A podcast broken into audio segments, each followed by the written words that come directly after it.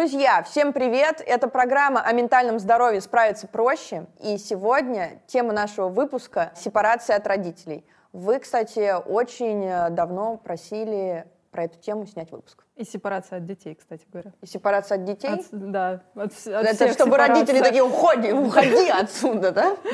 Ну, сейчас разберемся. У нас сегодня в гостях Вика Дмитриева, семейный психолог и телеведущая. Привет. Привет, девчонки. большое. Очень рада быть здесь. Обожаю эту тему. Готова Ну все, вещать про сепарацию. отделяй всех от всего, от всех от всех. Все от всех Все отделить. от всех. Вообще, я так рада, что эта тема, ну вот ты сказала, что ее запрашивали, как я поняла. Я очень рада, что так происходит, потому что когда я начинала сколько-то лет назад заниматься этой темой, люди даже слова такого не знали. У меня буквально спрашивали, говорили, сепарация? А что это такое? Слово это неприятное, как кастрация какая-то, в общем, ерунда. И приходилось начинать с того, что вообще объяснять, что это такое. Да, Давай вот что это такое? Я тоже, кстати, Что за не слово очень хорошо такое? понимаю. Что да. это? Ну, по сути, сепарация — это отделение. В данном случае отделение детей от родителей и родителей от детей. В общем-то, это двусторонний процесс. Хотя, конечно, иногда происходит так, что кто-то отделился, а кто-то еще подтормаживает и не отпускает или не хочет уходить. А что, что значит отделился, отпочковался? Отпочковался, по сути, э, кстати, люди многие путают. Они мне многие говорят, ой, я давно сепарировался, я с 20 лет живу отдельно. Вот, я то же самое всегда говорила. Да. Я ушла из дома в 19 и думала, что максимально сепарирована. Вообще ничего не значит. Можно жить на разных континентах с родителями, Серьезно? но быть еще вообще не сепарированным человеком. И можно, что случается, конечно, намного реже, но можно жить какое-то время на одной жилплощади по каким-то вынужденным жизненным обстоятельствам, но быть более-менее отдельными взрослыми людьми. То есть сепарация должна пройти и функционально. Это когда вы, как человек взрослый, можете сами о себе позаботиться без участия родителей. То есть позаботиться о себе финансово, когда вы уже не берете у родителей деньги, и они вам не помогают. Когда вы можете э, жить отдельно, сами себе готовить, убирать, организовывать свой быт. То есть это такая функциональная сепарация. Но помимо этой функциональной, важно, чтобы еще была эмоциональная сепарация. Это когда мы можем принимать свои собственные решения, даже зная, что родители с этим не согласны, то они эмоционально нас не поддержат, но мы готовы вот это эмоционально пройти.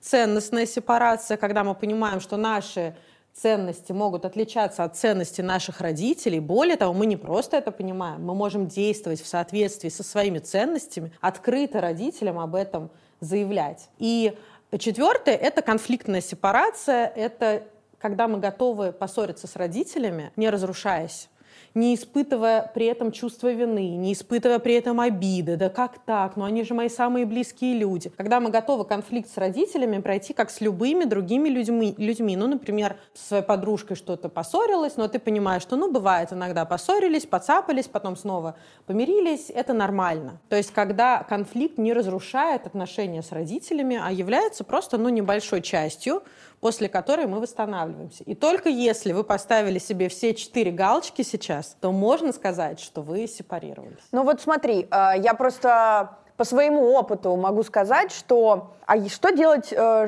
что такое, когда вот э, ситуация происходит, ты уходишь из дома, ну что это такой стейтмент, что ты уходишь, э, хлопаешь дверью, Да. улетаешь как раз на другой континент. Да. Я тогда улетела в Японию и сказала то, что я буду вообще сама, вы мне не указ, и не хочу я с вами общаться. Топнула ногой. Топнула ногой и сделала по-своему. Это же, наверное, то- не про сепарацию, это же какой-то вот наперекор это ты скорее идешь. разрыв, это называется разрыв, и часто он происходит из-за слишком большого слияния. Когда мы с кем-то слишком слиты, единственный вариант от этого человека чуть-чуть отстраниться, это эмоциональный разрыв чтобы вообще все разорвать, хлопнуть дверью. И это, конечно, крайность. Это говорит о том, что когда-то было слишком большое слияние. Я не знаю, что там у вас было до, а в каком возрасте это было? Но мне было 19, у меня просто очень строгие родители всегда были, у меня были правила, которые нужно было соблюдать, а, дома в 8, даже когда там мне уже было 18, и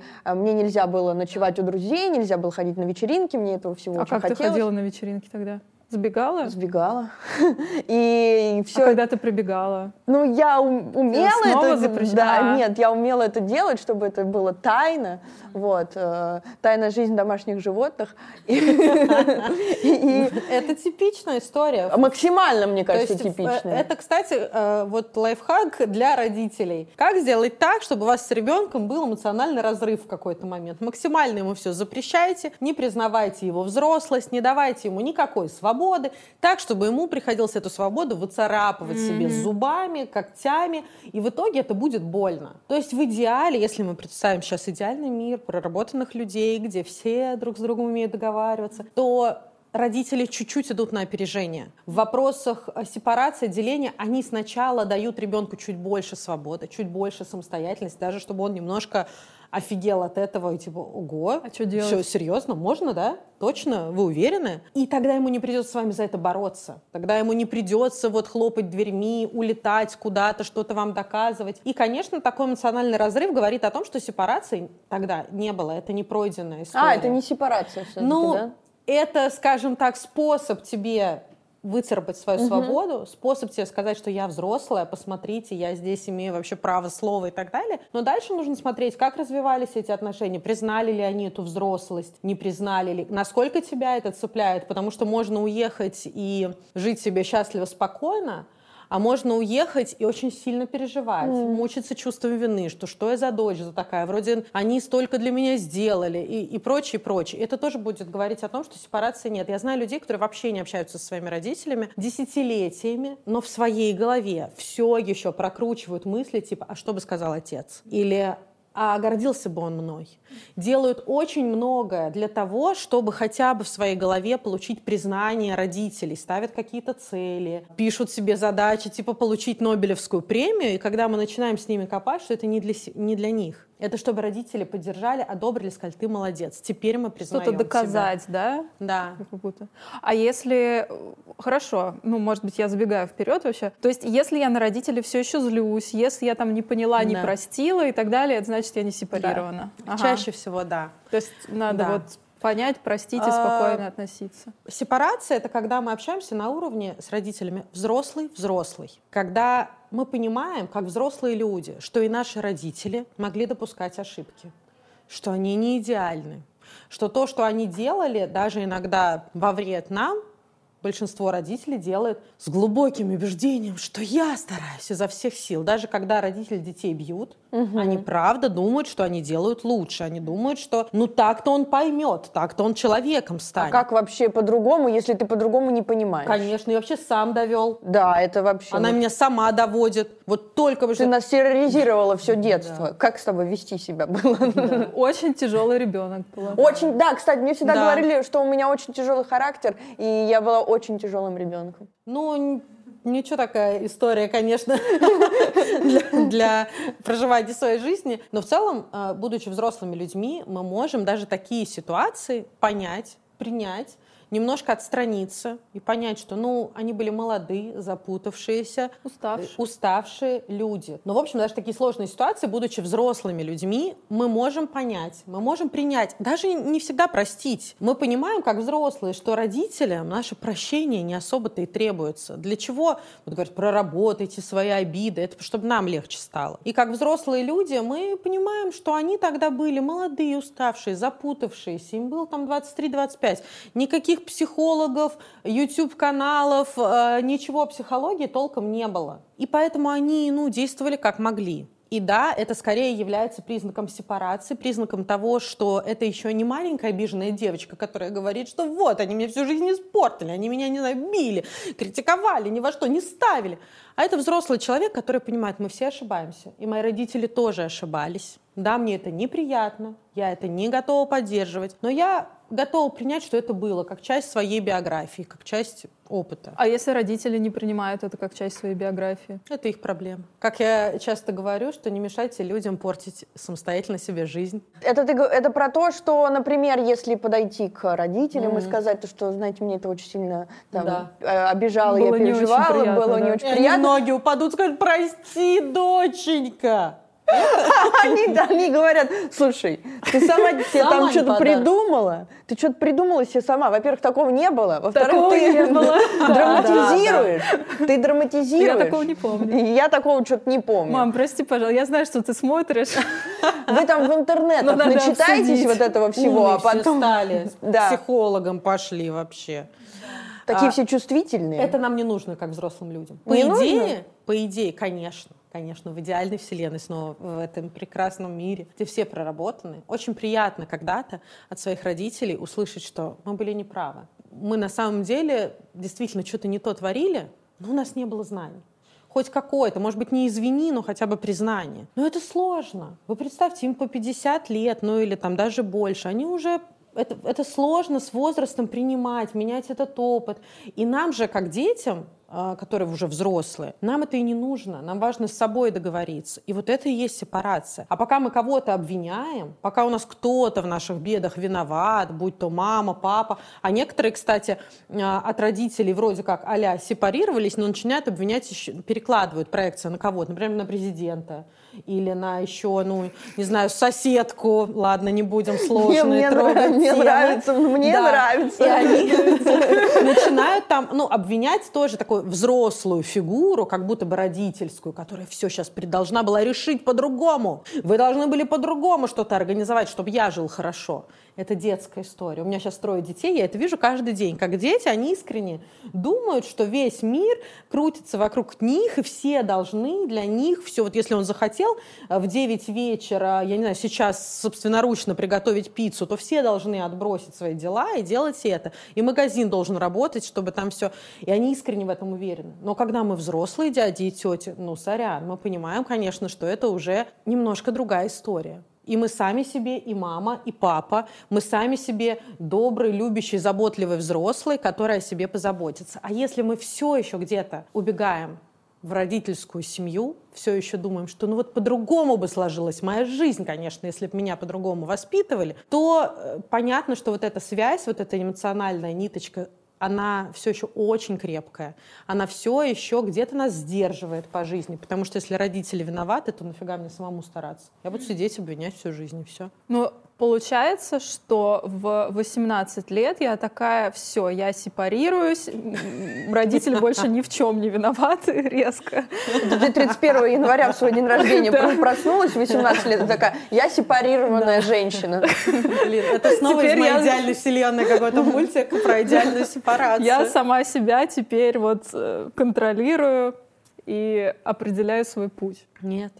Так это не происходит. А, как а это как это должно Ну, происходить? смотрите, во-первых, сепарация, она не в 18 лет начинается. Три. В годик. Нет, точ- точнее. Да, Первые шаги, самые давай. шаги, смотри, она происходит во время того, как женщина рожает ребенка. Так или иначе, она как-то извлекает его из своего тела. И до этого они были реально одним целым. Я это ты, ты это я. У нас одно дыхание, сердцебиение, кровообращение и все остальное. Но как только ребенок от- физически отделился, он уже отдельный. И вот в момент, когда перерезают пуповину, это первый этап сепарации. И дальше нужно перерезать еще эмоциональную пуповину, которая остается... Сразу. Не сразу. То есть она остается намного... Иди. Живи сам, ну, в конце Ну, концов. это как, как слоны, Да. да, или кто-то? Ну, многие животные, кстати. Олени. Да, многие Всё, животные, они вставай и рожают, иди. и сразу иди в свою жизнь. Ну, конечно, с человеческими детенышами там подольше эта история, но сам факт, что отделение, оно сразу происходит. Потом какое-то время еще ребенок, буквально продолжение маминой руки а, или папиной. А, И, кстати, когда мы говорим про сепарацию, мы говорим не только про маму и папу, это вообще про твою родительскую семью, про то, какие близкие взрослые были. Иногда это старшая сестра, и я очень много знаю братьев, сестер, которые не сепарированы, которые вместе ходят на свидания в 20 лет. Ну, например, одну девочку пригласили, а она сестру с собой всегда берет. Или одна без другой не может на работу устроиться, вот все, нужна какая-то помощь. Это может быть бабушка, это может быть дедушка, то есть это любая внешне важная для тебя фигура. И вот долгое время ребенок является продолжением материнского тела. Ну, буквально он часть ее, а он без нее ничего не может. Поесть, пойти, а, не знаю, там взять себе что-то. Но примерно в годик ребенок в среднем, дети, научаются ходить. Точнее, сначала научаются ползать, потом ходить. И вот так с каждым шагом они буквально отделяются. И детям обычно это нравится. А у вас нет детей ни у кого? Но примерно... Ну, у меня э, брат и сестра есть. Но примерно вы поймете, о чем я говорю. Это когда ребенок годовалый, например, или, может быть, чуть старше, он э, берет стакан воды, вот так э, смотрит на маму, вот так в упор ей в глаза, и начинает выливать, и улыбается. И она ему нельзя! Он улыбается. Почему? Потому что он вдруг понимает, я могу без нее что-то сделать. Оказывается, мама может говорить нельзя, а я могу сам. И это приятное для человеческого существа такое открытие, что, оказывается, я могу сам. И дальше он начинает сам, научается есть, одеваться, э, ну, не знаю, бегать, потом что там, резать хлеб себе или включать плиту, то есть себя обслуживать. А в тех семьях, где сепарация нарушена, хрен из два ему кто-то даст это делать самостоятельно. Его будут кормить с ложечки до 5 лет. Он будет спать с родителями до 10, потому что мама будет говорить, ну он сам не может без нас спать, он не может без нас уснуть никак. Вот я такая незаменимая, только я его могу укладывать спать, больше никто. Я когда это слышу, я слышу на самом деле примерно следующий текст, что я никому не нужна, кроме своего ребенка. У меня кроме ребенка в жизни ничего нет. И поэтому если я не буду постоянно его обслуживать, то я ненужная. Как интересно. Это очень больно это очень тяжело признать, что а кто ты еще, если ты не только мама? А, а что вот э, исследования говорят? Угу. Очень многие же мамы или даже да. и мама, и папа, они спят вместе с ребенком там первое какое-то время. Как? Это угу. лучше, хуже? До какого возраста можно это делать? Ну, опять же, в идеальной вселенной с ребенком спать можно. Иногда это в кайф, иногда это здорово. Исследования есть разные. Есть исследования, которые показывают, что а, синдром внезапной детской смерти во сне случается чаще у тех детей, которые спят с родителями. Или что на... это такое за синдром внезапной детской смерти? Я вот не хочу вот эти страшные вещи. Я вам расскажу так, что есть масса исследований и наоборот, которые подтверждают, что когда ребенок больше спит с родителями, он меньше болеет, лучше грудное вскармливание и прочее. Поэтому я бы предложил такой вариант, что ребенок спит с родителями, ну, например, он может спать с родителями первый год, но не между мамой и папой на кровати, не только с мамой, выселяя папу на диван и потом в другую квартиру, другую семью, другую семью, а чтобы ребенок был на приставной кроватке, например, а. Вот есть приставные кроватки к родительской. Вот он рядом, вот он тут. Нужно, ты руку протянула, вот он лежит, дышит, и с ним все в порядке. Но у тебя с другой стороны э, твой любимый человек, с которым ты тоже обнимаешься и уделяешь ему внимание какой-то ребенок не становится между вами. Это ломаная схема. К сожалению, в России очень, особенно сейчас, такой детоцентристский подход, когда ребенок смысл жизни. Э, сейчас? Да. Почему? Психологов много стало. И все рассказывают, как ребенка легко травмировать, как он потом эти травмы разгребает всю жизнь.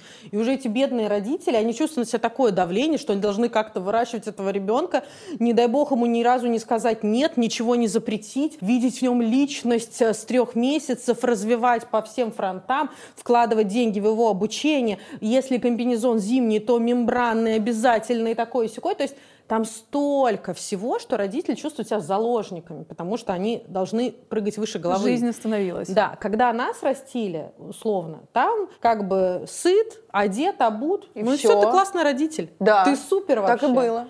А сейчас этого недостаточно, этого мало.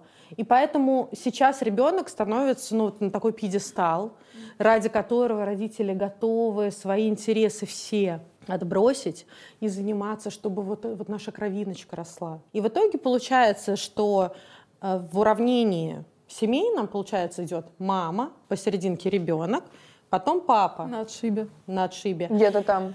И детям свойственно хотеть свалить из этой схемы. Вот, например, в Японию. Но если он... Три года.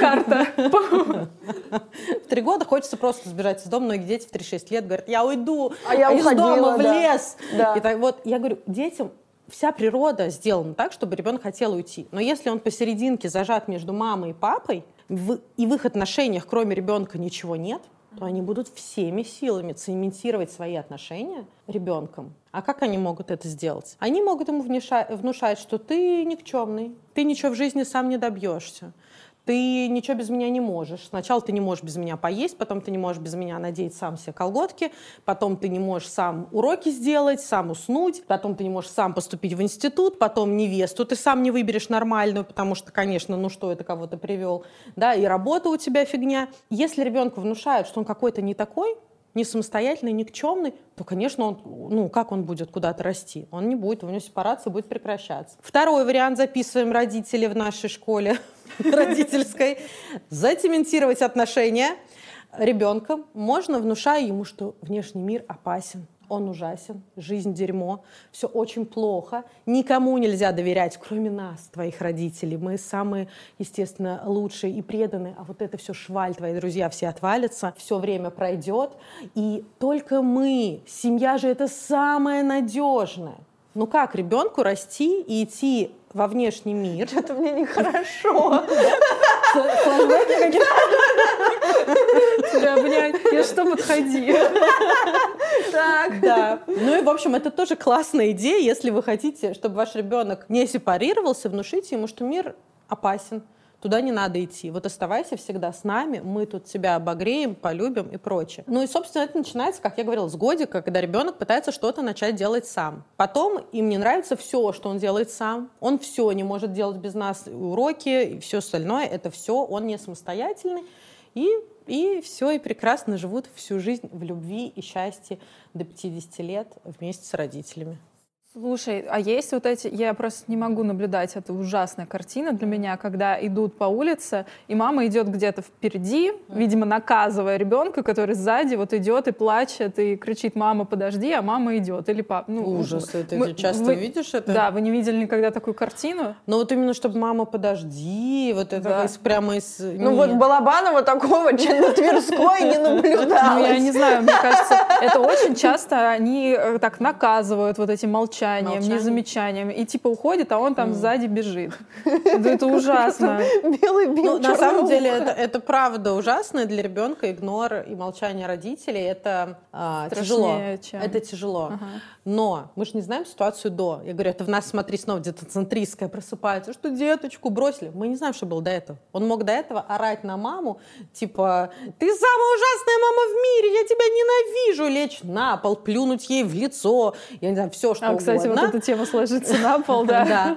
А, орать там. И она уже просто без сил думает, да все, я иду куда мне надо, и все. У нее, а ей, может быть, они торопятся к врачу, запись на 9.15, и сейчас опоздают. То есть мы не знаем контекста, когда мы видим эти ситуации. Чаще всего мы начинаем инстинктивно защищать ребенка, потому что он, ну, маленький и беззащитный, вроде как, и так далее. Но иногда это, скажем, нормальная ситуация. Потому что, конечно, в идеале мама его ведет за руку. Я миллион раз со своими детьми, с каждым из них, шла за руку, когда он идет, ревет, что-то причитает, я ты самый несчастный. Меня все... Я его держу за руку, и мы идем куда потому шли. Что нужно идти. Потому что надо идти, потому что, ну, ты не можешь. Ну, либо ты берешь его на руки, но с какого-то возраста это тяжело становится. Совсем, чтобы уж бежал за мной ребенок. Ну, это уж совсем душесчипающе.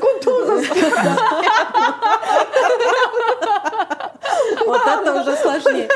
Но в целом, я говорю, иногда стоит пожалеть маму.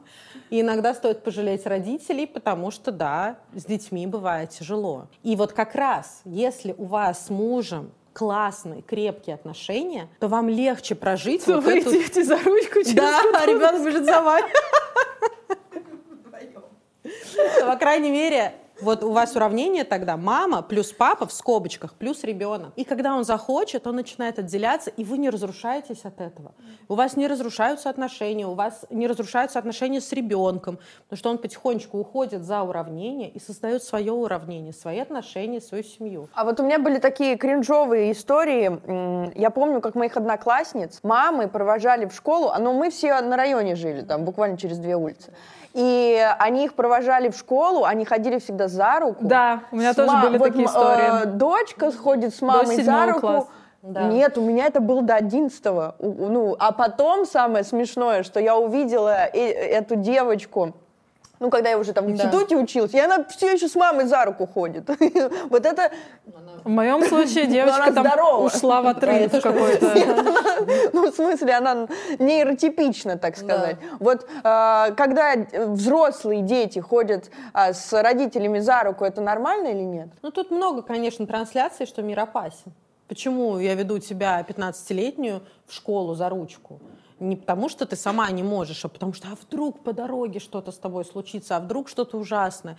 И это трансляция, что мир опасен, никому нельзя доверять. А вряд ли там трансляция, что ты не справишься. Да, но нужно еще смотреть как это, какой контекст, я не знаю, может, им обеим в кайф, может быть, маме потом на работу через эту школу, и вот они идут вместе такие ля-ля-ля-ля, и мама пошла дальше, я не знаю. Но если мама встает в 6.30 специально, чтобы отвезти дочку в школу за ручку, а дочке уже там 15 лет, то, ну да, вопросики конечно, имеются. Это так себе история. А в каких случаях сепарироваться, ну, прям реально сложно, сложнее всего? Сложнее всего сепарироваться во-первых, из семей, в которых добрая, принимающая, классная обстановка, и все для ребеночка, и все хорошо, и ты только, ты только учись, мы будем тебе тут и убирать, и готовить, и все остальное тебя полностью развлекать и обслуживать. Ну, знаете, из такой обстановки не хочется куда-то в свою жизнь. Когда у тебя у родителей, допустим, классные бытовые условия, у тебя отдельная комната, тебе все покупают, у тебя знаю, организован твой быт, есть домработница, допустим, который... И, конечно, ты понимаешь, что сейчас ты выйдешь, например, в свою собственную жизнь, а у тебя еще нет денег, чтобы самому себе там суперкомфорт создать. И это может тяготить, это может привязывать. Поэтому Надеюсь, мои дети не посмотрят это видео, когда вырастут. В идеале создавать им немножко даже искусственно какие-то неудобства, чтобы детям стало ну, не так идеально комфортно с родителями. Например, с какого-то возраста можно сказать, слушай, ну, раз ты с нами живешь, давай ты участвуешь в оплате коммуналки, или в оплате той же домработницы, или домработница будет убирать наши комнаты, а твою нет. Я знаю семьи, где так делается, типа, дети сами следят за а норм? А, ну, типа, да. Я убиралась всегда дома. Или, например, я знаю семью очень известных а, людей, у них четверо детей, и достаточно взрослые дети, ну, скажем так, старше 7 лет, там, с 7 до 17. И это очень богатая семья, обеспеченные люди, и они сами муж с женой летают в бизнес-классе, а дети все в экономе летят. Победой! Победа! Мы улетаем в одно время, прилетаем в одно время. Мы на Emirates летим, а мы на Победе. А вы на поезде просто. С тремя пересадками. Ну, в общем, это, конечно, ну, какие такие смешные примеры, но смысл понятен. Ну да. Но если все супер комфортно, если все супер идеально, то это будет тормозить. Это представьте, какие внутренние ресурсы должны быть у ребенка там в 18 лет, которому еще на 18 лет машину подарили, ну так часто бывает. Любящие, классные родители чтобы он нашел в себе ресурс сознательно на какое-то время ухудшить условия своей жизни. На какое-то время, пока он не добьется там чего-то, не сможет зарабатывать много, осознанно эту ситуацию изменить. То есть из таких семей тоже вырваться сложно. Но не только из этих. А сложно вырваться из семей, где родители вечно недовольны ребенком. Это такой, ну, в разных подходах психологии это по-разному называется. Кто-то называет незакрытый гештальт, а кто-то как-то по-другому. Но там незавершенное действие такое, что ты очень стараешься понравиться своим родителям, чтобы тебя похвалили. А они никак не хвалят. Ты вечно недостаточен, у тебя вечно э, что-то не так. А, и от этого тоже сложно уйти, потому что если ты уйдешь, то ты как будто бы соглашаешься с тем и принимаешь то, что они тебя никогда не признают и не похвалят. Что, скорее всего, не существует того, ты даже Нобелевскую премию получишь, они скажут, ну, не знаю, по-моему, там все куплено. А у да. Васи две. А у Васи две. Да. А Васи, а, был у меня а, такой знакомый, мужчина взрослый, который э, у него была какая-то одержимость идеей купить себе большую трехкомнатную квартиру в центре, при том, что ему функционально это не особо надо было он вообще был один, у него не было там семьи, детей, он мог бы не знаю, студию себе купить условно в центре, ему тоже было бы окей. И я с ним, когда разговаривала, я говорю, а почему именно трехкомнатная квартира, почему именно в центре? Говорит, ну не знаю, ну но я, когда вот эту квартиру куплю себе трешку, вот тогда я буду счастлив. А пока я не могу, меня эта мысль мучит, я несчастлив. Я говорю, а почему ты тогда будешь счастлив? И мы долго копали, и в какой-то момент он говорит, ну потому что тогда-то отец наконец признает, что я чего-то стою. Но вся боль этой ситуации в том, он не признал, что, скорее всего, когда он, кстати, еще не купил эту квартиру, скорее всего, когда он купит, приедет отец и скажет, ну, что-то обои какие-то стрёмные. Подъезд так себе, конечно. Подъезд, а район вообще, кто тебе сказал, что это нормальный а район? А вот тут новый ЖК здесь, строят, вот, да. вот что это и будет И пробки здесь? постоянные, да. и комнаты какие-то маленькие, вроде метраж, ну, вроде трешка, ну, что они такие маленькие? А или какие-то слишком тонкие, большие, да. чего как-то неуютно. Неуютно, что за стиль ремонта, так много просто, зачем тебе одному столь? То есть там нет вот этого момента, когда родители такие, вот теперь-то мы тебя любим, вот теперь-то мы тебя признаем. И есть э, обратные истории, и мы все их видели, когда ребенок, ну да, он может быть не семи пядей во лбу, может быть это не самая красивая девочка в классе, не самый успешный мальчик там по жизни, но они его любят и принимают таким, какой он есть. И любое его достижение, даже если это 18 место на районном соревновании по плаванию, они радуются ему, они его признают и под, поддерживают, и им не нужно, чтобы он еще что-то сделал. Это вам просто как пример того, как может быть, когда родители не ждут от себя постоянно завоевания. И, кстати, мужчины в эту ловушку чаще попадаются. Женщины вроде как, ну, типа, если... Я не хочу такие вещи даже говорить, долго скажу, что вроде как, если ребенка родила, то жизнь твоя удалась.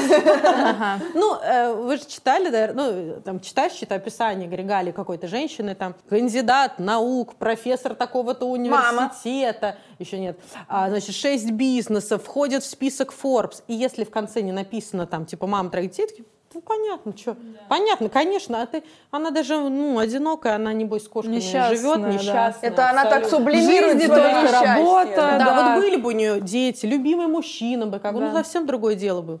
И мужчина, наоборот, читаешь регалии, и там э, может быть, э, ну, не знаю, что-нибудь простенькое, ну, типа, отец пятерых детей. Все такие, ну, отец-то, он, понятно, отец о чем в жизни добился. Ну, в общем, от мужчин, как правило, ждут достижений, и их родители, и общество. Поэтому мужчины чаще попадаются в эту ловушку, им сложнее сепарироваться, пока они вроде как чего-то не достигли. Но смысл в том, что никогда не будет достаточно. Еще один пример классный я вспомнила про мужчину, взрослый дядька, ему лет 45, э, и он рассказывал, что он сначала получил первое высшее образование, сам поступил, старался. Но его мама на это его особо не похвалила, он сказал, ну, естественно, ну, высшее образование у каждого должно быть, в этом как бы никакой заслуги нет. Он получил второе высшее образование, что, ну, вот сейчас, он так это и рассказывает, что вот сейчас моя мама будет гордиться, ему именно мамина признание было важно. Но она тоже особо, ну, второе, второе, какая разница. В итоге он так получил пять высших образований, и на пятое, когда он сказал маме, что мам, я уже пятое получил, мама ему сказала, что ну вот видишь, какой ты дурак, все люди как люди, им одного достаточно, а ты с пятью, блин, ни хрена добиться не можешь. И вот тогда-то он понял, что никогда ей не будет достаточно. А мне кажется, еще детям может быть недостаточно. У меня была такая ситуация, что э, мне говорили там, когда я начала строить свою карьеру, что это все неправильно, что все вот эти диджей, какой-то YouTube. Конечно, все ерунда. Нет, вообще... Трудовой книжки нет. Да, но, кстати, есть. У меня трудовая есть. Работала. На пенсию все-таки. Чуть-чуть. Вот, короче, что это все несерьезно, потом уже, спустя много лет, когда я начала нормально зарабатывать, они такие, ну, нормально, молодец самостоятельно, деньги зарабатываешь, теперь надо думать про ипотеку. Но и, короче, это было более-менее такое вот признание, что да. я молодец, но чувство удовлетворения я получила ни, ну, никакого. И вот этого да. чувства душевного покоя, оно, его там нету, в общем. Даже если пытаться его достичь, его там никогда не будет. Вот я в этом, я это Когда-то будет. Ну, это тогда, когда уже нету э, желания э, чего-то им доказывать. Вот да. я, я просто вот когда получила да. вот это вот «теперь ты молодец», и я не, и я не почувствовала да. ничего, немножечко Боджека, я не почувствовала ничего, я такая... А, значит, вот там его нету. Я такая, ну ладно, хорошо. Надо новый, новый смысл да. искать. Да, да, да, да, да. Да, есть такое дело, конечно, мы и сами в себе еще что-то доказываем параллельно, но это ровно та история про то, что когда-то нас было недостаточно. Вот нас на самом деле смотрит довольно много подростков, и что может начинать делать ребенок, в каком возрасте, как, как ему начинать этот процесс? Конечно, начинается процесс выстраивания границ. У подростков часто это вот так происходит радикально, примерно как ты уезжала в Японию. Что я сейчас всех тут матом обложу, дверью хлопну перед маминым носом, и тогда-то она поймет. Спойлер, нет, родители так не понимают. Угу. И мне понятно, они только думают, ну вот, хамит, грубит, это что ж такое? В общем, это все жутко, на самом деле, раз, расстраивает не с точки зрения грусти, а с точки зрения, как музыкальный инструмент расстраивает всю семейную систему. И если в идеале в нашей вселенной, если подросток может прийти к родителю со словами примерно такими, что «слушай, ты, вы так много мне дали, вы столькому меня научили, и я на самом деле очень благодарен. Но я хочу попробовать сам, пока вы молодые, здоровые, рядом со мной, пока вы можете меня поддержать в какой-то ситуации, я хочу попробовать сам. И для этого мне нужно немножко выстраивать границы. И предложить, например, это своя комната, в которую никто не заходит. И, внимание, дорогие родители, с 7 лет ребенка вы не убираетесь и не наводите порядки в детской комнате. Что я имею в виду? Что родители, часто я с ними работаю, они говорят, в смысле я стучаться буду? К ребенку своему в комнату. Это моя квартира. Я куда хочу, туда и захожу. Не нравится, иди живи где-нибудь еще. Да, ты вообще на свою не заработал, при этом это такое противоречие.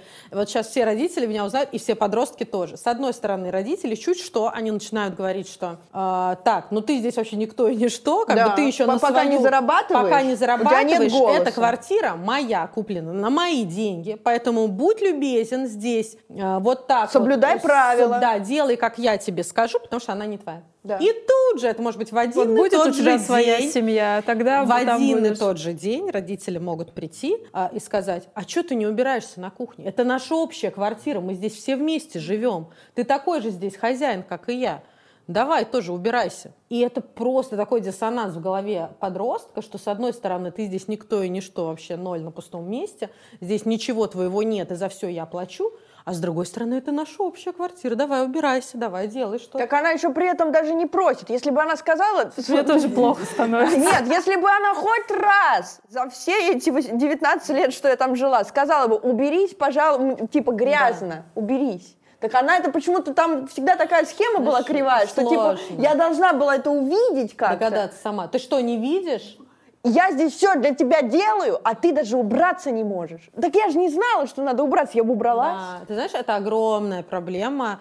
И, кстати, потом эти женщины проявляют ее также и в браке со своими мужьями. Мы не умеем просить. Мы не можем нормально подойти к человеку и сказать, слушай, мне реально очень тяжело это все одной вывозить. Давай с тобой договоримся, что ты убираешь, не знаю, там кухню, я спальню, ты пылесос. Ну, вот какой-то обычный нормальный диалог. Обычно происходит по-другому, что женщина сама все делает очень долго, одна, э, терпит, ждет, что все увидят и догадаются, как ей тяжело, что признают ее жертву, и когда они через какое-то время, как ты правильно заметила, говорят, ты нам не говорила или что-то такое, она начинает сразу орать. Типа, вы никто мне не помогаете, я одна тут пашу, какой неблагодарный труд, вы вообще все неблагодарны. Но вот этого за шаг до умение просто подойти и сказать, что мне кажется, мы должны перераспределить роли. Мне кажется, должно быть по-другому. Конечно, этого нет. Но часто с подростками это не срабатывает.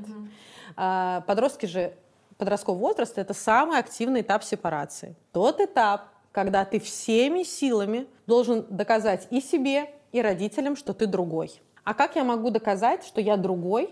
Легче всего. Это не соблюдать правила той группы, от которой я отделяюсь. Я должен бунтовать, я должен не соблюдать правила. Если родители, например, супер помешаны на ПП, ЗОЖи, все стройные, красивые, идеальные, то ребенок будет есть, не знаю, чипсы с э, лапшой быстрого приготовления, запивать колы, и родители будут находить фантики из-под батончиков шоколадных у него в комнате. Под, э, Если у вас суперценность, сверхценность образования, и все в нашей семье были академиками, профессора, то именно в подростковом возрасте будет желание послать нафиг всю эту учебу и доказать, а я другой. А я хочу, не знаю, что, диджей. Я другой. То есть ты должен... Если в семье ценность хороших манер, мы приличная семья, мы хорошая семья, мы голос не повышаем, то в подростковом возрасте ребенок будет хамить, грубить, хлопать дверьми, повышать голос, потому что он и себе и родителям показывать, что я не такой, как вы. С и религией этому... еще очень часто такое бывает да, в религиозных да. семьях. Но это а, с любой сверхценностью. Если в семье есть сверхценность какой-то идеи, образования, здорового образа жизни, приличных манер, религии, чего угодно другого, патриотизма, кстати, тоже так бывает, то подросток цепляется за это самое сверхценное угу. и показывает, что «а я сейчас вам устрою». Если этого не произойдет, вот этого отделения в подростковом возрасте по ценностям как раз, по эмоциям, функционально, что он сам себе что-то готовит. Я против того, чтобы мамы своим подросткам э, предлагали меню из восьми блюд. А что ты хочешь, сыночка? Хочешь блюд? Не знаю, что там, блинчики тебе такие или сики, а этим сиропом? Нет, вот у нас на обед такое. Не нравится, готовишь себе сам. Угу. Без наглости, без того, не так, как я сказала. Я сейчас плохо сказала а с тем, что, слушай, ну, мы вот это приготовили. Если не нравится, ну, я уверен, ты справишься, сам себе приготовишь, что тебе подойдет. Нет, а я сейчас. Ну-ка. Так, это какая-то твоя болючая точка. В еду попали, ну. Нет, э, на самом деле это не про меня история, я просто супер часто ее слышу. А вот это, ну, мама же, бабушка старалась, готовила. Ой, ну это уже это эмоциональное насилие едой. Слушайте, я как человек, который весит больше 100 килограмм, могу вам точно сказать, что манипуляции едой работают плохо. Они не приводят к тому результату, к которому хотят привести. Не должен человек есть, заставлять себя, потому что кто-то другой старался. Не должен. И не в ресторане не надо доедать. Я знаю людей, которые не могут в ресторане заказать блюдо и не доесть, потому что ну, как-то неловко. Официант подходит, вам все понравилось? а ты там половину не доел. Дома не могут. Это и есть как раз выстраивание границ. Это и есть сепарация, когда ты можешь сказать, бабуль, люблю тебя, вообще обожаю, ты самая моя сладкая бабульчика, но я сейчас вообще не голоден. И я, если хочешь, с собой возьму у тебя, заберу в лоточки твои котлетки и поем их дома. А, а сейчас не хочу. И умение выдержать это, умение выдержать вот такое лицо бабули, которая там наседает, это тоже про сепарацию. Это тоже про то, что никто не может навязать вам свои правила. Вы взрослый человек, и у вас свои правила в этой жизни, а не родительские, не бабушкинские, не общество и прочее. А вот такой вопрос, а почему, ну, понятно, что детей бить нельзя, но вот я имею в виду, а почему их нельзя бить? Что происходит в тот момент, когда ребенка бьют? В тот момент э, ребенок не перестает любить родителей, он перестает любить себя. Mm. Он не думает, что мама плохая, он думает, что Да, он плохой. Э, очень сложно. У нас э, так природой практически табуировано в детском возрасте обвинение родителей, что они какие-то не такие, потому что от родителей зависит наша жизнь и здоровье.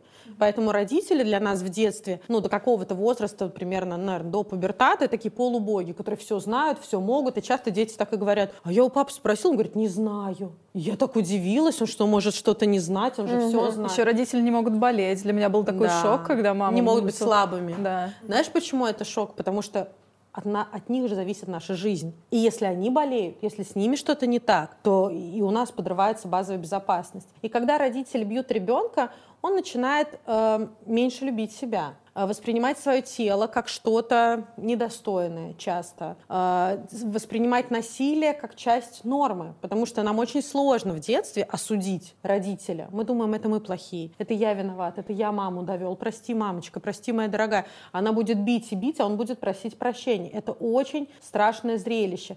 Ну и в конце концов это нарушает самую первую границу ребенка, это телесные границы.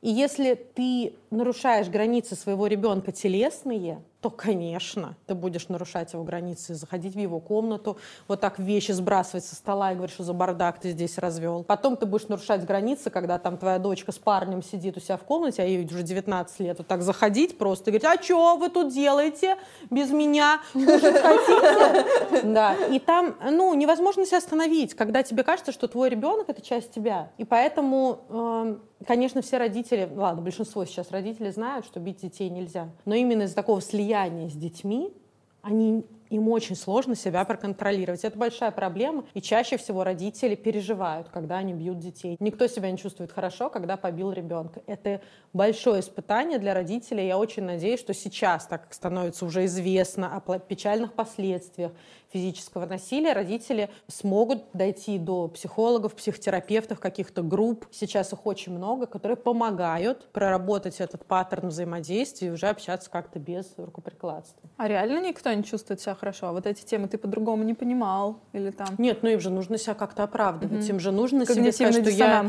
что я не совсем ужасный да. человек, который бьет детей. И да, возможно, ребенок по-другому не понимал, но проблема в том, что он и так не поймет. Если бы это так и работало, то было бы так. Ребенок что-то не слушается, делает. Его один раз ударили по попе, и он дальше идеально себя ведет. Но ведь так не происходит. Он и дальше делает что-то не так. Его уже бьют по попе не один раз, а два, потом три, потом спираль насилия закручивается все сильнее, и там уже его колотят ремнем по голому телу, mm-hmm. и а ничего не помогает. И вот родители часто приходят к психологам на том этапе, когда говорят, я уже все перепробовал, я уже и орал, и бил, и наказывал, ничего не помогает, какие есть еще способы. Это же даже в бихевиоральной а, истории вот эта вот э, тема, что наказания не исправляют да, ребенка, они учат его врать. Конечно. Ну да, поощрения работают лучше. Позитивное подкрепление. Да. Как с собачками. Я тоже я хотела сказать, как с дельфинами в дельфинарии, когда им рыбку дают за каждый выполненный элемент. И это, может быть, не понравится некоторым родителям сравнение детей с животными, но по факту очень многое в нас животного. И да, поощрение желаемого поведения работает лучше, и это уже доказано кучей исследований, лучше, чем наказание и лишение чего-то. Книжка же есть, э, я тебе ее да, как раз да, отдала, да. «Не рычите, не рычите на, собаку. на собаку», и она как раз э, да. про вот эти вот ну, все... Бихевиоризм. Да, да, да, позитивные и негативные это, подкрепления. У меня есть клиентка, она э, ветеринар, и она просто спрашивала, что ей там делать с подругой, условно. Я ей говорю, ну вот ее, вот то, что она делает, ты ее позитивно подкрепляешь, да. а ты делаешь что-нибудь другое. И до нее дошла, она такая, а, то есть мне нужно вести себя с ней, как со своей собакой. У меня тоже есть знакомый, кто говорит, о, я так же с собакой своей делаю. Да, да, да. А если я вот ребенок, и, например, у меня нет денег, или я не умею вкручивать долбанные лампочки, и я боюсь, что я не справлюсь без родителей. А как вообще?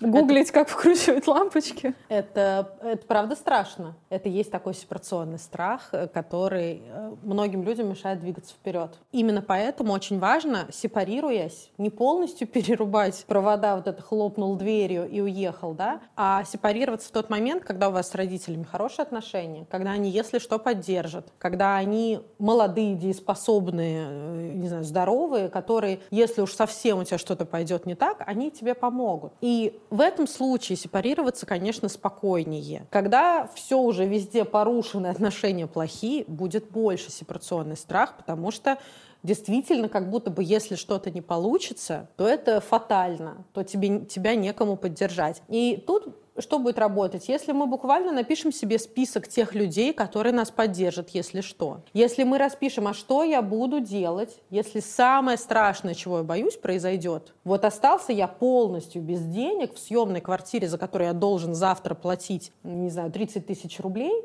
что я буду делать конкретно после того, как я попсихую, обгрызу все ногти, я не знаю, еще что-нибудь напьюсь, что я буду делать вот конкретно по шагам. Как правило, когда мы расписываем вот это функционально, становится не так страшно, потому что мы понимаем, что мы в любом случае справимся. Скорее всего, мы не умрем от голода и холода в этой съемной неоплаченной квартире. Скорее всего, мы найдем какие-то другие варианты. А что, если вот родитель для меня очень много всего сделал, и вообще у мамы, папы никого кроме меня нету? Mm как, э, а как избавиться, как вообще начать сепарироваться, не беспокоиться за родителя да. и не испытывать чувство вины при этом. Да. Ну, здесь, смотри, здесь два, две составляющих этого вопроса. С одной стороны, ты говоришь, что вот родителей, кроме меня, никого нету. Это очень часто зеркальное такой перевертыш того, что родители говорили все детство, что э, у тебя ближе нас никого нету. Вот как будто прям вы сидите в чистом поле, вокруг тысячи километров, ни одного просто живого существа и вообще никого нет. Конечно, это когнитивное искажение, это не так. Во-первых, у родителей, даже если это, допустим, одна мама, часто такие переживания. Ну, как же, например, 60 родителя. лет маме, да, и она... у нее сын и ей да. там сложно, и она говорит, и вот она да. с ним постоянно на каком-то очень близком коннекте, потому mm-hmm. что ей, она транслирует то, что э, вот э, вся ее жизнь остановится, да. если он там женится, например. Или да. Нету переедет. Хобби, ничего нету. Ничего нету. Хобби, допустим, муж ушел давно. Вот она одна, и только сыночка ее отрада, и все такое прочее. Во-первых, вернуть себе немножко осознанности. Напоминаю, что у мамы, как минимум, есть она сама. А, даже если у нее нет ребенка рядом, у нее есть она сама. Если она дееспособна более-менее, если она соображает, если она не требует ухода, то у нее есть она, ее внутренний мир, ее интересы, ее увлечения, которые она может найти, раскопать. И я всем родителям предлагаю, когда начинается адский ад подросткового возраста, ребенок вот так начинает отделяться, сразу начинать делать все то, что вы откладывали, пока ребенок был маленький. Потому что когда ребенок растет, очень много типа, ой, хочу пойти на сальсу. Ну, это дети, когда подрастут. Или, ой, хочу путешествовать. Ну, это когда дети подрастут.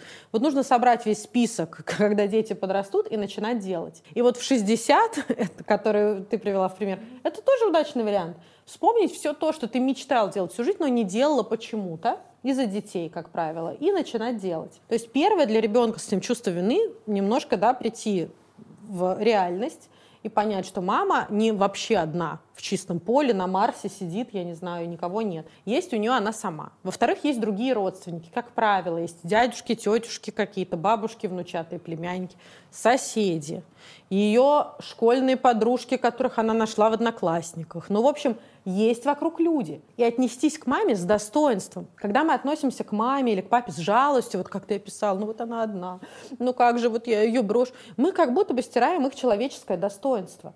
А их человеческое достоинство заключается в том, что они могут найти себе окружение. Они несут ответственность за то, чтобы выстроить вокруг себя мир других людей, друзей, приятельниц, э, с теми, с кем ты ходишь в бассейн, на акваэробику или еще что-то. Это в их правилах. И если мы с уважением смотрим на наших родителей не как на немощных каких-то, а как на взрослых людей со своими интересами, то уже легче. Второй момент — это чувство вины. Чувство вины прорабатывается заменой на ответственность. В любых, причем, вопросах, и детско-родительских в том числе, и родительское, и взрослых детей, и взрослых родителей. Чувство вины, оно тупиковое. В чем в нем проблема? Оно про то, что вот я не смог или я не смогла, я не смогла своему, не знаю, папе уделять достаточно внимания, или я не смог маме. И оно нас все время кидает в прошлое. Это такое болото прошлого, в котором мы сидим и виним себя. Чтобы из него выбраться, важно шагнуть в будущее и заменить вину на ответственность. Окей, я не могу маме под ноги положить всю жизнь. Я уже не смогла быть для нее идеальной дочерью или идеальным сыном, который все бросил, оставил всю свою жизнь и сказал, ну все, мамуль, теперь я только с тобой всегда, и никто мне не нужен, потому что есть ты у меня. Что я могу? Если я не могу всю жизнь ей под ноги. А я могу раз в месяц вывозить маму в театр, например. Или раз э, в неделю звонить и прям долго говорить с ней по телефону. Или я могу каждый день буквально по напоминалке из телефона писать ей что-то вроде «Хорошего дня, мамуль». Это несложно. Я не знаю, уже, может быть, боты есть, которые... Но в целом это может быть задачей в твоем календаре. Когда ты забываешь, а я прекрасно знаю, что даже когда ты очень любишь родителей, ты в миллиарде дел ты можешь просто забыть им позвонить или написать. Это может быть что типа каждую пятницу в 6 вечера перед тем, как забухать с друзьями, я звоню маме, пока я трезвый, веселый и, и классный, например. А не как тогда, когда я напился и стал унылым. Да. Унылым. И она мне звонит, а я не хочу уже с ней говорить.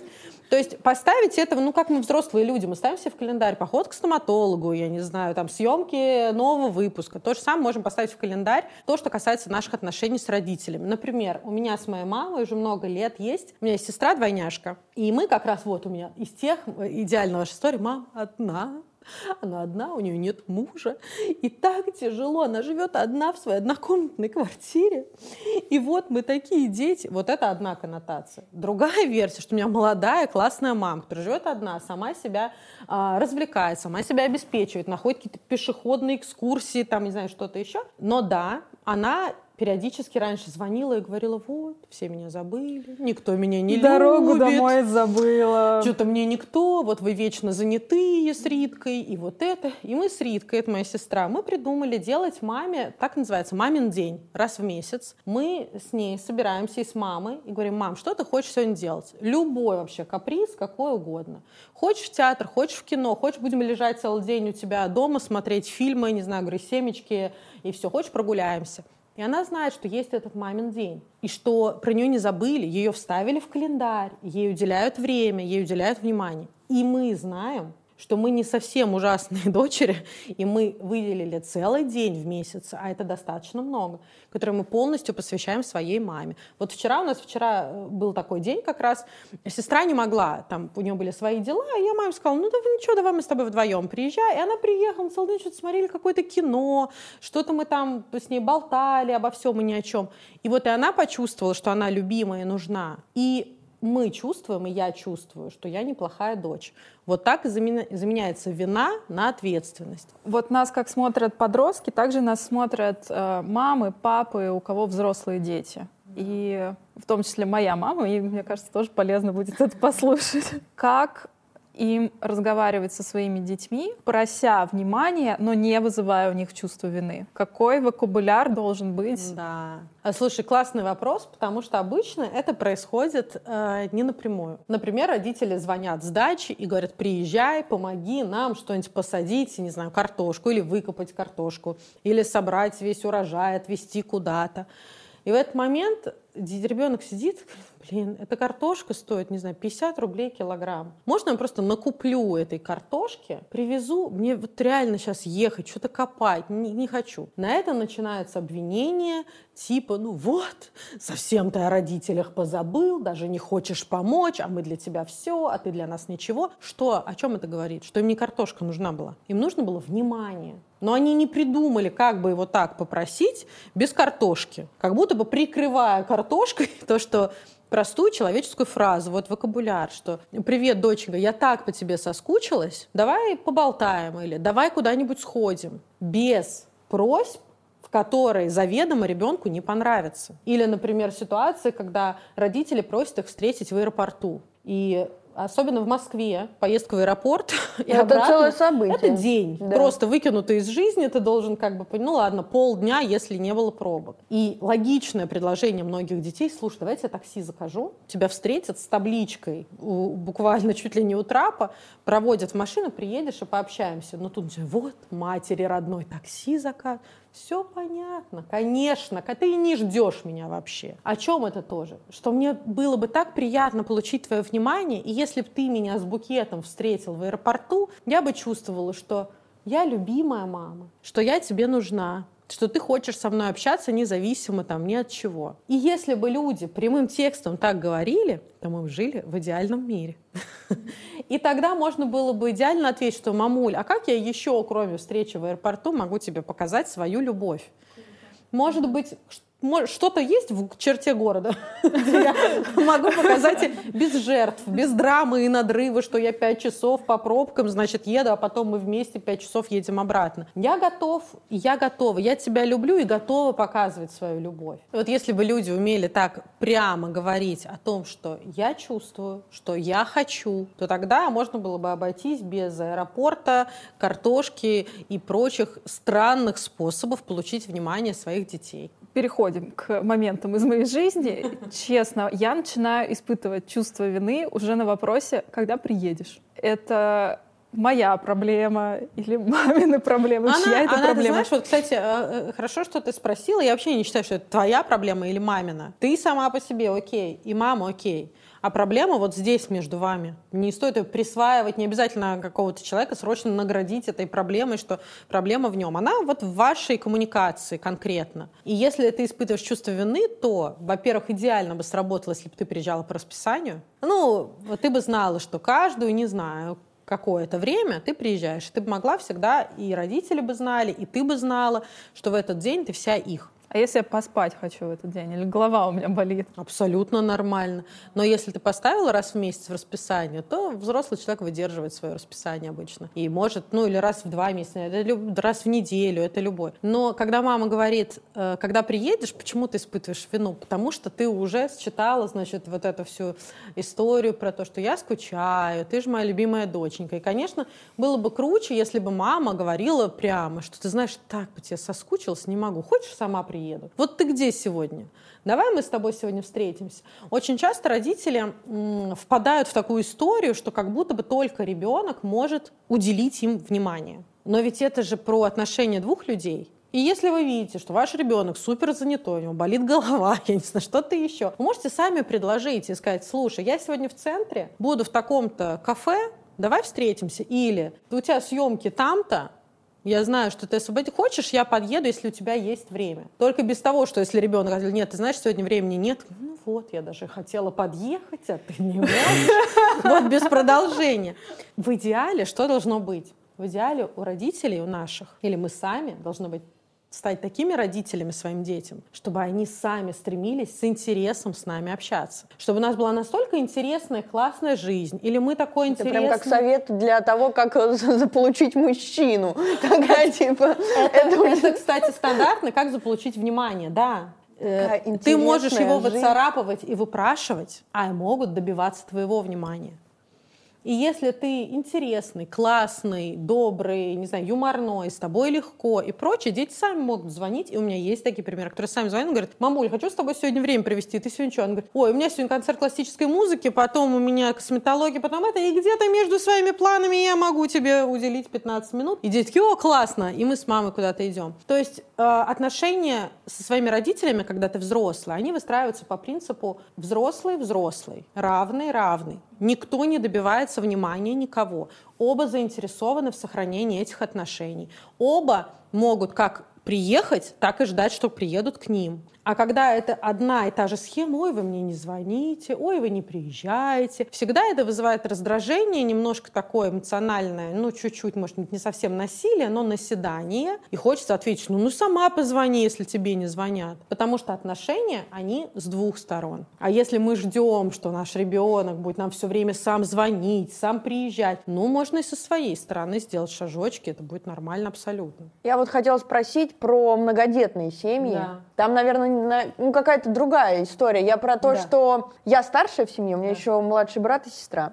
И у меня нету вот этого там, типа, приезжай, мы скучаем, потому да. что там еще есть дети, с которыми... Они маленькие еще? Ну, сестре 12, да. брату 20. Ну, да, ну, а, меньше. Да, да, да. И, ну, больше с сестрой, там да. всякие музыкалки и так далее. И мама все время занята, у нее там какой-то да. движняк, вот этот весь родительский комитет, и вот у меня сложилось такое ощущение, я не чувствую себя нелюбимым, да. но э, как будто когда, короче, детей много в семье, там есть занятия какие-то, и вот эта сепарация как-то она по-другому происходит. Ну, тут, тут посмотрим, как сепарация произойдет у твоей младшей сестры, которая 12. Обычно как раз а, тяжело отпускают именно младших. А, да? Да, потому, потому что... что меня очень легко отпустили. Потому что после тебя еще есть чем заняться. Да, да, да, да. Еще есть с кем почувствовать себя нужным, незаменимым, кого водить на музыкалки и прочее. Младших отпускать уже сложнее, потому что после них как бы пустота, угу. как бы начинается твоя собственная жизнь. И тут вопрос даже не про многодетность, а про то, есть ли еще чем родителям заняться. Если там есть младшие дети, они занимаются младшими детьми. Но если у родителей карьера,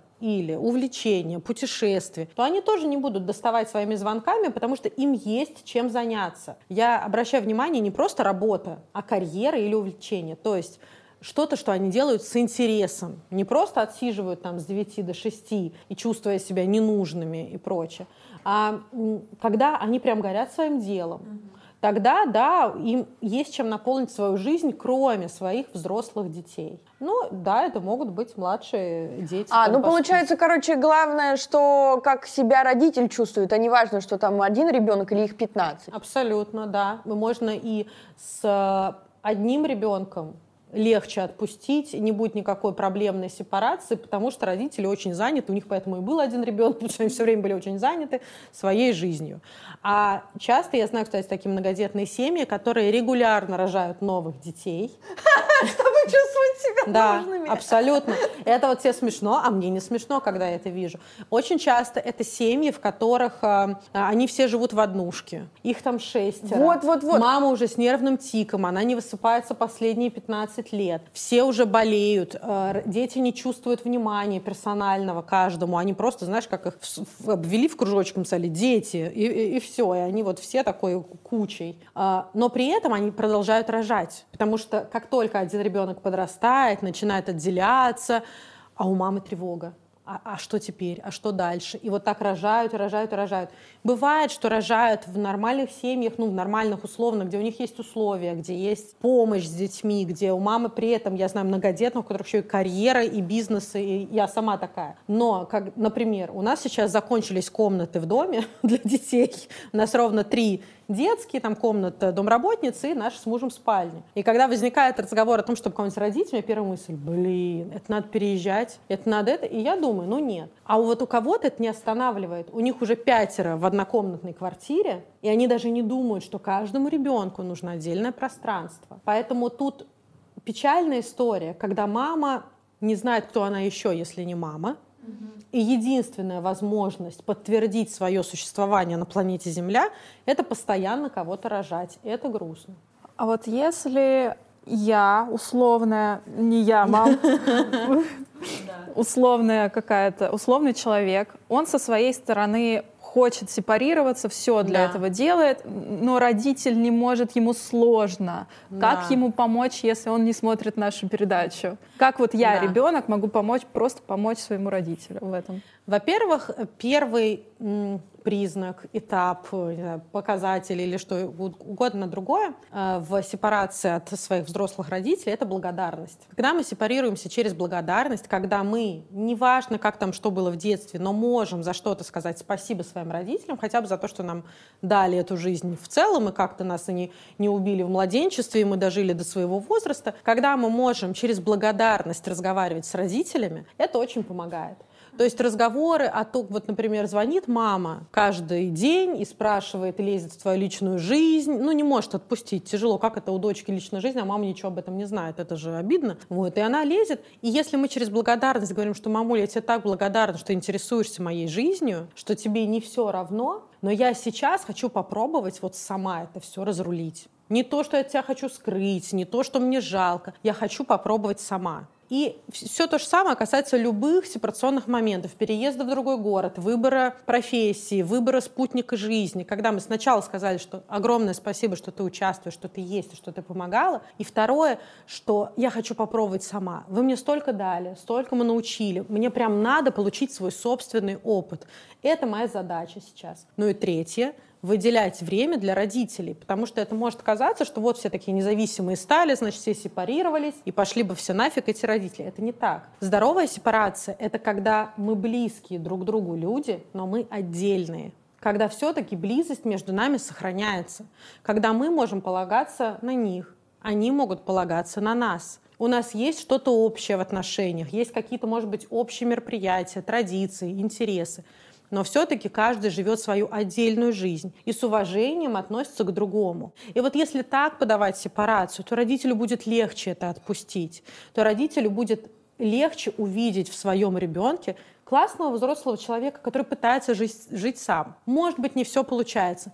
Может быть, не все как мы учили и хотели и желали своему ребенку. Но он получает этот опыт, мы знаем, что нас он тоже любит, что он не послал нас нафиг и не выгнал из своей жизни, и это успокаивает. Ну и некоторые психологи, я знаю, советуют родителям подарить собаку.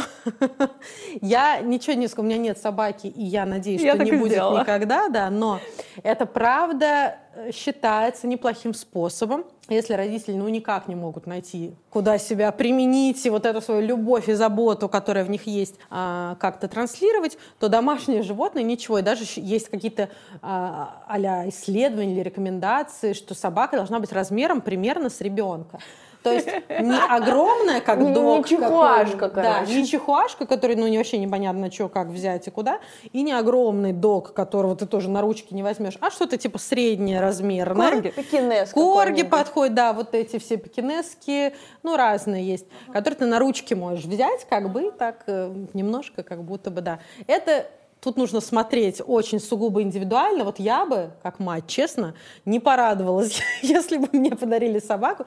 Но я вообще думаю, что у меня с сепарацией проблем особо не будет. Я надеюсь. И буду я, когда мои дети вырастут на кругосветном круизе, они будут звонить, мамуль. Сальсу танцевать. Да, я а буду говорить, я не ловит связь, пш -пш -пш -пш, я в море, и до свидания. Не могу, не могу, не, не слышно. Но, в общем, смотрите, но иногда это, правда, неплохой вариант, чтобы они немножко переключили свое внимание. Если родители любят животных, если вот они хотели, то можно с ними обсудить, подарить. Иногда это, правда, работает. Как я выгляжу, если я сепарирована, и как понять, что человек не сепарирован еще? Как не сепарировано, мне кажется, даже проще понять. Во-первых, эти люди часто даже выглядят как взрослые подростки. Мы все знаем таких мальчиков и девочек, которым уже, допустим, по 40 лет, но они все еще усиленно и на самом деле не прикольно молодятся. Это такие... престарелые скейтеры такие? Ну, типа того, но это, кстати, неплохой вариант, могу себе представить. Но есть такие женщины, которые там в 50 начинают носить, ну, я не знаю, розовые мини-юбки. Но это видно, человек даже общается так. Это не обязательно какие-то признаки одежды. Есть вот такие мужчины, по мужчинам очень видно, что это такой э, какой-то переросток-подросток, как будто он еще не взрослый человек. То есть это визуально видно. Во-вторых, следующий признак — это если вы живете с родителями. Очень сейчас извиняюсь перед всеми, кто живет с родителями, но вообще-то взрослые люди живут отдельно. И да, в жизни бывают всякие ситуации, и вынужденное проживание вместе, но стремление должно быть к тому, чтобы жить отдельно. Пусть и с ухудшением жилищных условий, пусть нужно для этого снять комнату на окраине за 3 копейки – но это будет больше помогать развиваться, чем если постоянно жить с родителями. Но этого тоже недостаточно. Я знаю мужчину, который съехал от родителей, но первое время все, он маме возил вещи стирать, а мама ему отдавала постиранное, как из химчистки, и готовила ему обеды, складывала, чтобы он сам не готовил. То есть важно понимать, вы когда съехали, вы сами себя обслуживаете, или все еще вы прибегаете к помощи родителей. Так странно, просто сейчас в современном мире, типа эти всякие доставки, все это само само, это, это, одно, это ты сам это один клик сделал, и да. все решилось. Да, и ты как взрослый человек сам организовал себе доставку. А когда ты даже не пошел в доставку, а пошел к своей маме, чтобы она тебе приготовила, или к своей маме, чтобы она тебе постирала, хотя есть химчистка в том же доме, вот это вопросики имеются. Следующий признак несепарированных людей – это люди, которые вечно ищут себя. Постоянно ищут себя, никак не могут найти свою профессию, никак не могут найти то они одно попробовали, то другое, через неделю уже третье. На работу они не выходят, ну почему? Ну потому что, ну как я выйду на работу? Я Э, ищу себя. И родители, значит, проплачивают все это мероприятие то по есть, поиску то есть себя. все вот эти непризнанные музыканты, они... Кстати, на самом деле очень часто. Очень часто так и есть. Я завтра напишу великий альбом. Завтра, да, послезавтра. На что-то... А взрослый человек понимает, что пока ты его... плохо, извините, мне так смешно. Вспомнила великих, да? Так у меня что Вспомнила великих. Ой, господи. Цитаты великих людей. Да, ну, в общем, вот эти вечные поиски себя, это для меня сразу понятно, что человек не сепарировался и не дозрел, вот эту взрослость не принял, потому что, да, ты можешь искать себя, но обеспечивать себя все равно надо. Угу. Кушать, пить, там, не знаю, одежду себе покупать все равно надо. Ты можешь вечером быть великим музыкантом, но днем работать на земной работе человеческой, чтобы зарабатывать себе на жизни и не зависеть от родителей. Либо это бывает история, когда человек вроде как работает, но у него работа такая, как болото. Вот он на нее постоянно жалуется, говорит, она мне не нравится, я хочу туда уйти, но при этом не уходит. А куда уйти, не знает. И не уходит, потому что не знает, куда уйти. Ну, короче, вот, вот такое вот ощущение болота, это тоже явность сепарации проблемы. Любые формы зависимости – это проблема сепарации. Чаще всего зависимостями люди покупают себе внутреннюю свободу. От родителей, от жены иногда, от мужа. То есть, когда нам нужно хотя бы внутри себя почувствовать свободными, а, мы сбегаем в зависимости. Кто-то в трудоголизм, например, есть зависимость от работы, кто-то зависимость от секса бывает, а у кого-то это зависимость химические, там, наркотические, алкогольные и все такие прочие. И именно поэтому очень частая история, например, наркоман и мать наркомана, которая которая вот вроде его ругает. А, ну, зависимый да, созависимый. Но шприцы ты ему покупает. Или там семья алкоголика, которые вроде как все против, и чтобы он бросил пить, ну, а похмеляться они ему приносят. То есть это очень отсутствие сепарации полной. Там ее вообще нет. Очень редко можно встретить одинокого алкоголика, который вот реально один дома годами пьет. Как правило, в этой схеме кто-то еще участвует. Это тоже про то, что нет сепарации с этими людьми. Ну и есть еще такой небольшой признак. Это когда ваши дети это у кого есть дети сейчас смотрят, ваши дети вас ни во что не ставят. То есть они как будто не чувствуют ваш авторитет. Mm. Как будто они вас не слушаются, что-то там вас доканывают, потому что они не видят вас взрослых людей, потому что они видят, что вы по всем вопросам с мамой советуетесь или с папой, или бабушка приехала, и в этот день мама вот такая ходит, потому что боится, что бабушке не понравится, что у нас дома бардак. И они понимают, ну, на этого человека положиться нельзя, он сам еще не взрослый, и начинают вот так себя неадекватно вести. И в моей практике также был опыт, когда именно преодоление сепарации, то есть наконец, здоровая сепарация помогла девушке забеременеть. Много лет не могла забеременеть. Есть такой даже какой-то термин а психологическое бесплодие. Ну, там он спорный, скажем так. Но в моей практике было такое, что именно проработка сепарации с родителями помогла, наконец, родить собственного ребенка. И еще этих признаков миллион. Но я уверена, что уже многие узнали своих знакомых, себя, своих родителей. Ведь очень часто отсутствие сепарации — это семейная история. Наши родители не сепарировались от своих, и бабушка, и дедушка там еще влияют. И наша взрослая 50-летняя мама говорит, я бабушке не буду говорить, а то она ругаться будет. Такие, мам, тебе 50 лет, ты, у тебя уже свои дети взрослые, ты давай как ты. То есть очень часто все это тянется еще от наших родителей, и вся семья в таком слитом состоянии существует. У тебя есть еще вопрос? У меня нет больше вопросов. Мы так классно обсудили эту тему, так весело. Очень, да. А она правда классная. Потому что когда ты сепарировался, в тебе столько свободы, в тебе столько уверенности, ты можешь зарабатывать большие деньги, ты э, легче находишь себя и свое призвание в этой жизни, ты опираешься на себя.